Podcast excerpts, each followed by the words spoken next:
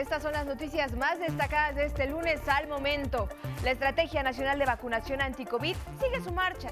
Esta semana en la Ciudad de México, Michoacán, Morelos, Guanajuato, Tlaxcala y San Luis Potosí se aplican segundas dosis para niñas y niños de 10 y 11 años, además de adultos rezagados. Es tiempo de festejar juntos la independencia de México. Presidente López Obrador invitó a los mexicanos a dar el grito en el Zócalo de la Ciudad de México tras dos años de celebraciones virtuales por la pandemia. Anticipó que el desfile del 16 estará dedicado a la Guardia Nacional. Además, el Ejecutivo respaldó la iniciativa del PRI para mantener el ejército en las calles y garantizar así la seguridad pública. Iniciaron en Iztapalapa pruebas del trolebús elevado único en su tipo en el mundo. Movilizará a más de 76 mil usuarios de esta demarcación y municipios mexiquenses conurbados. La jefa de gobierno Claudia Sheinbaum lo calificó como una obra de justicia social.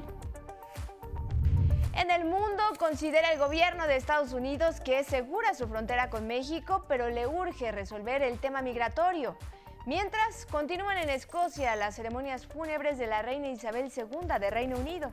Miles de personas se congregan en las calles para despedirla.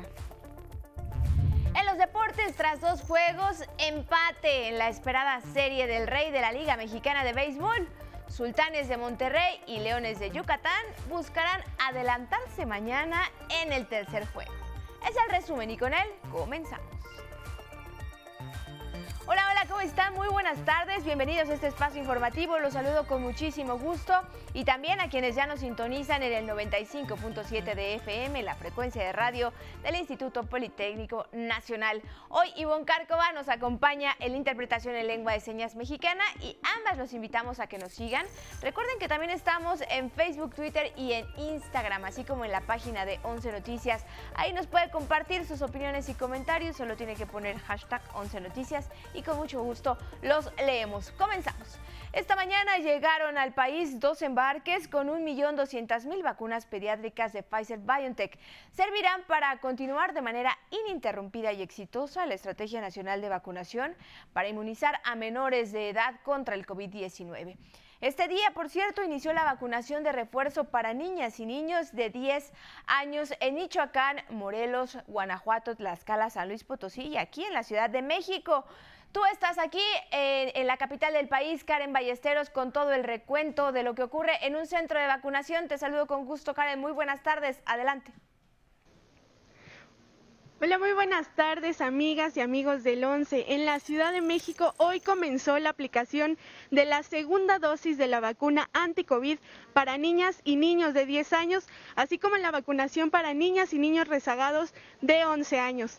Por ello nos encontramos aquí en el Centro de Salud Portales que se ubica en la Alcaldía Benito Juárez, donde desde muy temprano papás y mamás se dieron cita en este lugar para inmunizar a sus hijas e hijos. Veamos.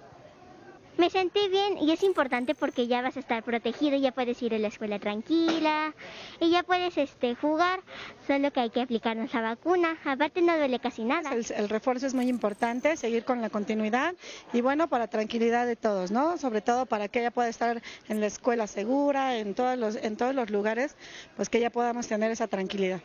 Pues que es muy importante venir a, aprovechar la oportunidad de aplicar la segunda dosis porque eso eh, va a permitir que el nivel de defensas, el nivel de anticuerpos sea todavía más alto y sobre todo ahorita pues es pertinente por el inicio de clases, ¿no? Entonces aprovechar la oportunidad y traer a sus niños con la cartilla nacional de salud. Es importante mencionar que esta jornada de vacunación para niñas y niños durará hasta el miércoles 14 de septiembre y eh, ellos y ellas podrán acudir a los centros de vacunación el día que les corresponda según la letra inicial de su primer apellido. El día de hoy toca el turno a los apellidos con la letra A, B, C, D y E. Hasta aquí la información que les tenemos. En las imágenes mi compañero Yuyin Pasol. Regreso con ustedes al estudio. Muy buenas tardes. Gracias a ti y a tu equipo, Karen. Ahí está el llamado papás a vacunar a los menores y también para los rezagados. Y bueno, estamos a tres días del aniversario número 212 de nuestro tradicional grito de independencia para recordar a los héroes que nos dieron patria.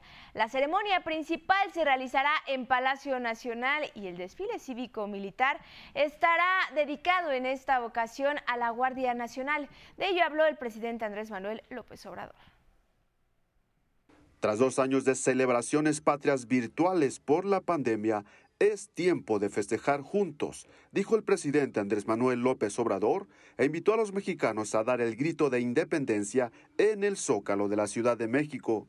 Van a estar los Tigres del Norte y vamos a, pues, eh, a celebrar también pidió a la población participar en el sorteo conmemorativo al Día de la Independencia en la Lotería Nacional, que rifará 240 millones de pesos y lotes en exclusiva zona de Sinaloa. Lo recaudado, aseguró, será destinado a la construcción de la presa Santa María, precisamente en Sinaloa. El primer mandatario reveló que para estas fiestas patrias, el gobierno federal invitó a personajes como los expresidentes de Uruguay, José Mujica, y de Bolivia, Evo Morales, además del padre y hermano del periodista Julian Assange, así como a familiares de los luchadores sociales César Chávez y Martin Luther King. Anticipó que el desfile cívico-militar del 16 de septiembre estará dedicado a la Guardia Nacional van a participar también eh, servidores públicos encargados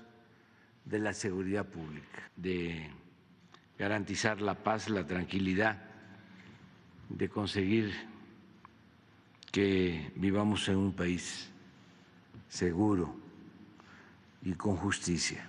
Adelantó que el mensaje que ofrecerá el día del desfile será dedicado a la paz en el mundo y anunciará una propuesta para terminar el conflicto entre Rusia y Ucrania.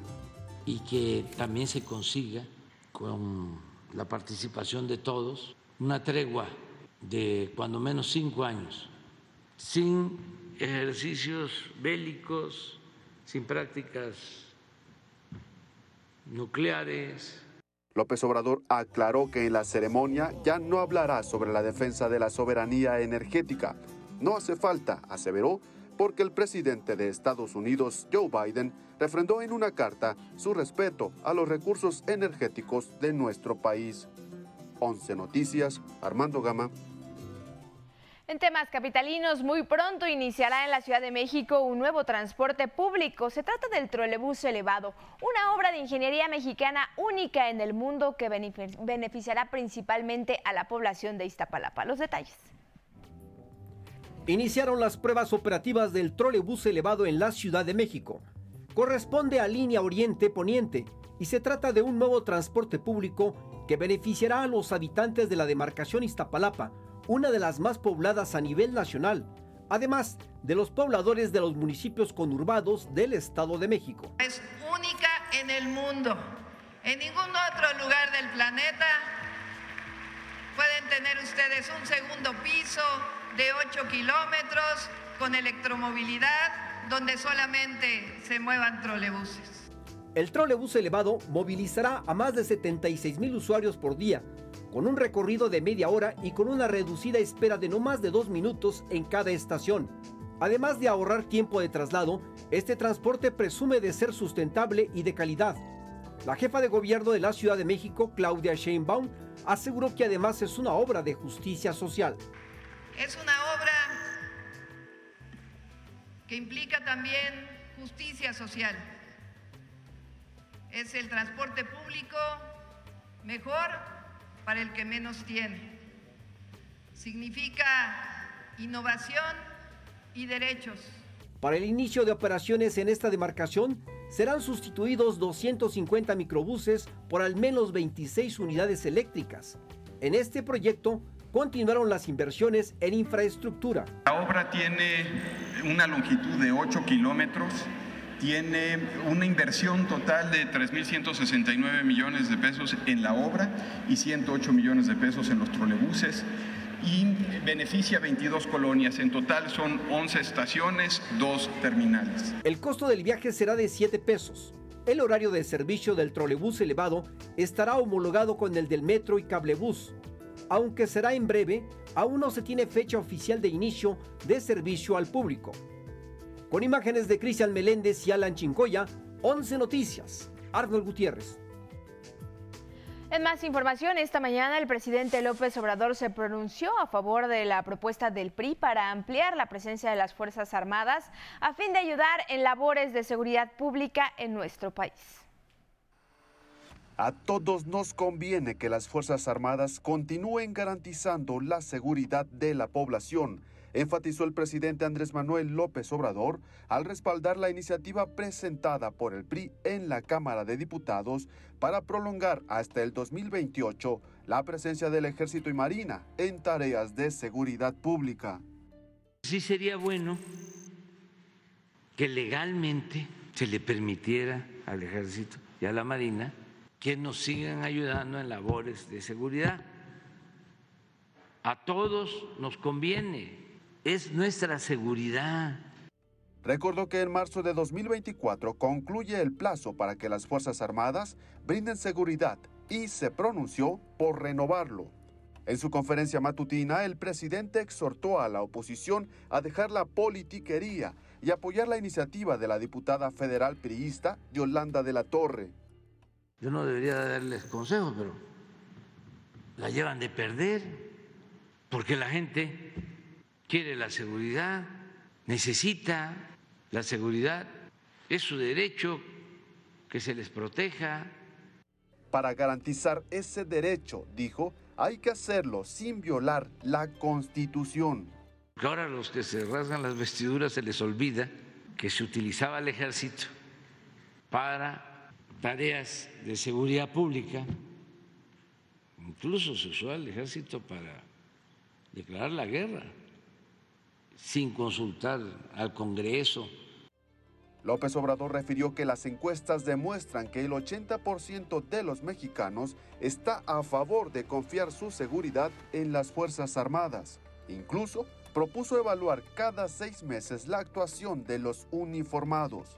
También planteó consultar públicamente a los ciudadanos si debe o no continuar la Guardia Nacional adscrita a la Defensa Nacional aunque reiteró que se requiere de una corporación profesional ajena a intereses políticos y que no sea manejada por inexpertos. El Ejecutivo además pidió a los gobernadores de oposición respaldar la permanencia del Ejército y Marina en labores de seguridad. Que no se queden callados, porque nos piden que intervenga el Ejército, que intervenga la Marina incluso reconocen que ayuda el ejército, que ayuda la marina. Pero cuando se trata de defender el que puedan legalmente las Fuerzas Armadas ayudar en la tarea de seguridad, silencio. 11 Noticias, Armando Gama. En más información nacional, el gobierno de Hidalgo apoyará a familiares de las víctimas del accidente en Tamaulipas. El gobierno de Hidalgo ofreció todo su apoyo a los familiares de las víctimas que fallecieron el pasado fin de semana en Tamaulipas, donde al menos 20 personas murieron luego de que un camión de pasajeros se estrellara contra una pipa con combustible en la carretera Victoria-Monterrey. Al menos 8 personas son originarias de Hidalgo, lugar de donde salió el autobús. La atención incluye asistencia jurídica y la colaboración en las tareas de identificación de ADN. En el Estado de México, una explosión de pirotecnia en San Nicolás Coatepec dejó 40 heridos, de los cuales 27 fueron dados de alta, 6 se encuentran graves y 7 estables bajo observación médica. En Chihuahua capital, policías municipales evitaron que un joven se arrojara al vacío desde un puente vehicular. En la acción participaron varios elementos de la corporación, quienes fueron apoyados por ciudadanos para sostener y regresar a la persona del lado de la calle. 11 Noticias, Rubén Fieital Nes. Y de las relaciones de México con Estados Unidos va la crónica de mi compañero Don Miguel Reyes Razo. Hoy estará en México un grupo de funcionarios del gobierno de Estados Unidos para reunirse con sus pares mexicanos en la Secretaría de Relaciones Exteriores. El secretario de Estado norteamericano, Anthony Blinken, lo encabeza. Quizá, si hay tiempo, vendrá a Palacio a conversar conmigo, actualizó el presidente Andrés Manuel López Obrador e ilustró. No existe agenda previa, no se fijan temas. Hay entre los dos países temas siempre actuales. Migración, comercio. Se trata todo con respeto mutuo, con afán de mantener un trato respetuoso, digno, tal como lo sostengo yo con el presidente Joe Biden, siempre en pie de igualdad. Ya veo a mis adversarios que se frotan las manos y anticipan, ahora sí habrá pelea, van a reñir a López Obrador. Me producen pena esos conservadores hipócritas. Llevan ya cuatro años en ese anhelo. Pobrecitos, ahí se van a quedar, pues ya no es como antes en que hubo docilidad y hasta servilismo ante exigencias extranjeras. Atrás queda el tiempo de las amenazas y hasta invasiones. Ya no es hora de hegemonías. Pese a sus asperezas, tuvimos buenos tratos con el presidente Trump. Nos hicimos respetar.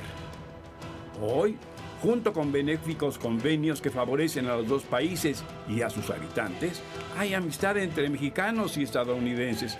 Prueba, allá hay 40 millones de personas de sangre mexicana. En 11 Noticias, eh, Miguel Reyes Razo informó. En temas educativos, el Instituto Politécnico Nacional reiteró su compromiso de dar solución a los problemas planteados por estudiantes de algunas unidades académicas para construir consensos. El Instituto Politécnico Nacional está en proceso de negociación con las y los estudiantes de las diferentes unidades académicas para dar respuesta a las diversas problemáticas planteadas por el alumnado de esas escuelas, en algunas de las cuales se han registrado paros de labores.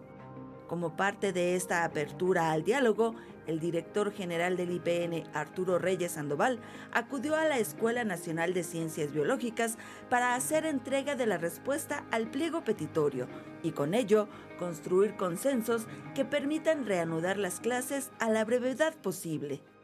La comunidad de la NCB analizará el documento en asamblea y dará a conocer sus resolutivos. En una sesión de trabajo de cuatro horas, el director general del IPN también dialogó con una comisión de alumnos de la Esiquia Zacatenco para atender sus demandas prioritarias. Se acordó que en un plazo de cuatro semanas se realizará la adquisición y entrega de reactivos, materiales y suministros para los laboratorios en la Unidad Profesional Interdisciplinaria de Ingeniería Campus Guanajuato, autoridades del IPN, encabezadas por la abogada general del IPN, María de los Ángeles Caso Cisneros, se reunieron con 300 estudiantes de dicha escuela, con quienes acordaron la entrega de las instalaciones, dos días después de recibir la carta compromiso por parte de las autoridades. Dicho documento contendrá los acuerdos que incluyen que una vez que se reanuden las actividades en el plantel, se realizarán mejoras en edificios, laboratorios y espacios deportivos. Además, en el próximo semestre, los alumnos realizarán la inscripción anticipada para que las autoridades planeen adecuadamente la apertura de grupos. En la Escuela Superior de Ingeniería Textil diversas autoridades realizaron un recorrido de inspección por las instalaciones para resolver algunas de las peticiones de la comunidad. Se observó la necesidad de dar mantenimiento a la maquinaria del plantel y se hizo una evaluación de la materia prima e insumos que hacen falta para adquirirlos a la brevedad posible. Además, el titular del IPN recibió a estudiantes de la Unidad Profesional Interdisciplinaria de Energía y Movilidad, quienes le entregaron un pliego petitorio en el que solicitan agilizar los trabajos para la construcción de dicha unidad, cuyas primeras aulas se proyecta que sean entregadas en 2023. El IPN informó que hasta el viernes 9 de septiembre, 21 unidades académicas de educación superior y 19 centros de educación científica y tecnológica mantenían actividades académicas y administrativas sustantivas. 11 Noticias, Judith Hernández.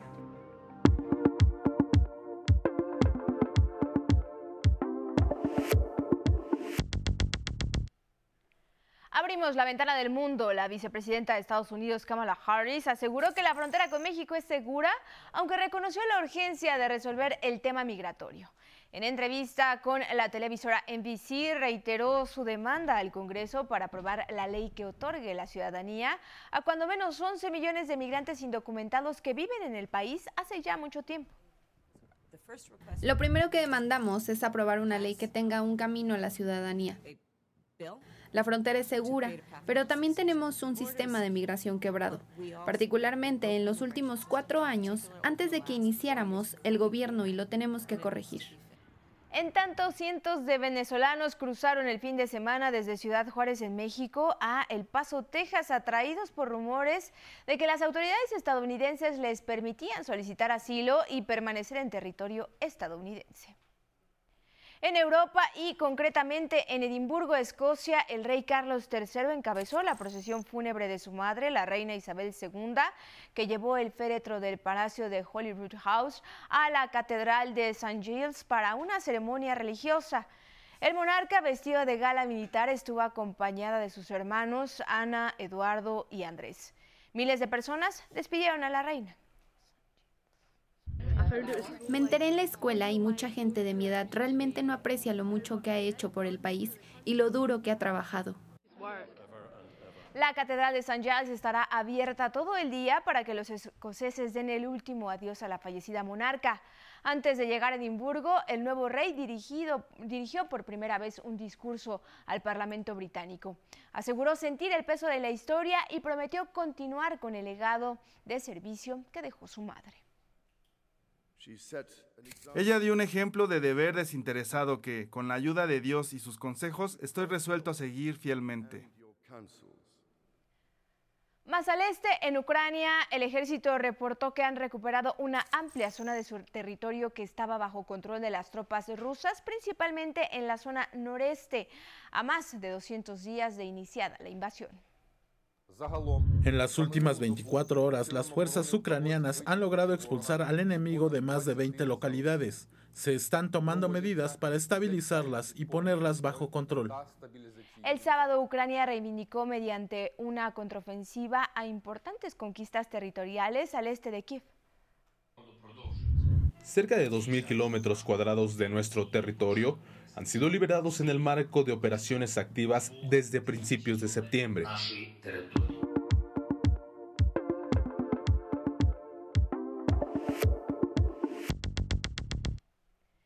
Y nos vamos a los deportes contigo, Vianey Zárate. Muy buenas tardes. Adelante con la información. Bienvenida. Muchísimas gracias, Carla. Buenas tardes. Vamos a dar inicio con la llamada serie del rey del béisbol mexicano. Tras dos trepidantes partidos en la casa de los sultanes de Monterrey, los cartones indican empate uno a uno. Los regios campeones de la zona norte recibieron a los leones de Yucatán, líderes del sur. El sábado, en un dramático y cerrado juego, los sultanes que empezaron abajo en la pizarra, en la sexta entrada fabricaron el par de carreras que los llevó a la victoria 4-3. Pero en el juego 2 las cosas cambiaron. En la parte alta de la quinta, Sebastián Valle rompió el duelo de ceros y produjo la única carrera del encuentro, rompiendo la racha de siete victorias consecutivas de los sultanes. La serie se traslada a Mérida, Yucatán, para continuar este martes en el Parque Culculcán. En el béisbol de las grandes ligas, fin de semana con actuaciones destacadas de los mexicanos en los diamantes. Julio Urias llegó a 16 triunfos con los Dodgers de Los Ángeles. Lo hizo en la victoria de 8-4 ante los Padres de San Diego, después de 7 entradas de 2 carreras y 5 ponches. Mientras, el capitalino Alejo López con los Rojos de Cincinnati conectó su primer cuadrangular en las ligas mayores. Lo hizo ante Cerveceros de Milwaukee en la parte alta de la séptima entrada. Vamos al fútbol de nuestro país, porque finalizó la jornada 14 que dejó grandes emociones, que fue el renacer de algunos equipos, mientras que otros nadie los para. El América subo su novena victoria consecutiva, consiguiendo la mejor racha de triunfos en la historia del club y se posiciona en el liderato. Cruz Azul se reencontró con la victoria 2-0 a Mazatlán, pensando ya en el repechaje. Las dos coronas le están pesando al Atlas y sufrió una derrota más, ahora 3-1 ante el Atlético de San Luis. Y en el duelo entre Chivas y Puebla, que ganó el rebaño 1-0, grave preocupación causó la fractura de tibia y peroné que sufriera el jugador poblano Gustavo Ferraires. Así se encuentra la tabla general. En la zona directa se encuentra América, Monterrey, Pachuca y Santos. En el repechaje están Tigres, Toluca, Guadalajara, Atlético San Luis, León, Necaxa, Puebla y Mazatlán. En el fondo y con todavía posibilidades está Cruz Azul, Tijuana, Pumas y Juárez. Y hasta mero fondo está Atlas y Querétaro. Vamos a más deportes porque Carlos Alcaraz, el sorprendente tenista español de 19 años, hace historia. Luego de conquistar el abierto de Estados Unidos, su primer Grand Slam de su carrera, al vencer en la final al noruego Casper Ruud, asumió el primer lugar en el ranking de la ATP, convirtiéndose en el tenista más joven en alcanzar este puesto. Y ya comenzó la actividad en los emparrillados de la NFL. La semana 1 nos ha dejado grandes actuaciones. Los jefes de Kansas City, de la mano de Patrick Mahomes, ganaron su primer encuentro al vencer 44-21 a los Cardenales de Arizona. Dos caras de la moneda entre los mariscales de campo se vivieron en el duelo entre los Bucaneros de Tampa Bay y los Vaqueros de Dallas. Por una parte, Tom Brady tuvo un destacado inicio de temporada con los Bucaneros al vencer 19-3 a los Vaqueros de Dak Prescott, que se fracturó el dedo pulgar de la mano derecha. Quien también tuvieron un mal comienzo fueron los Patriotas al caer 27 con los Delfines de Miami y los empacadores de Green Bay fueron aplastados por los Vikingos de Minnesota 23-7. Hasta aquí la información deportiva. Buenas tardes. Gracias, Benay. Muy buenas tardes. De los deportes nos vamos a los espectáculos. Contigo, Sandra Citle. Bienvenida. Feliz semana. Adelante.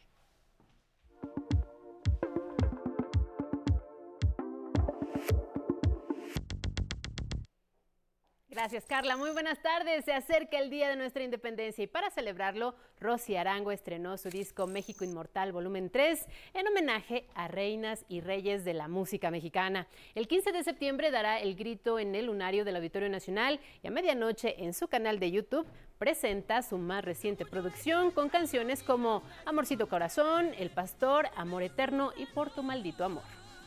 ¡Viva México! ¡Viva, América!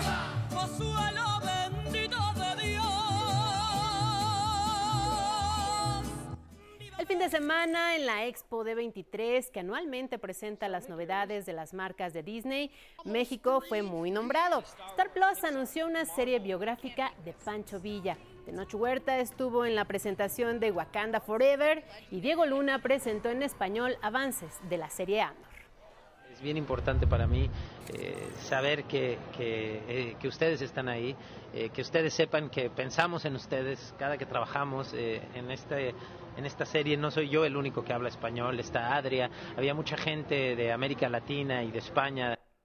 Ahí en la D23 también se presentó Werewolf by Night, especial de Marvel para Halloween, en la que participa el mexicano Kael García Bernal, con la dirección de Michael Giacchino, creador de bandas sonoras como Ratatouille y Up, entre otras.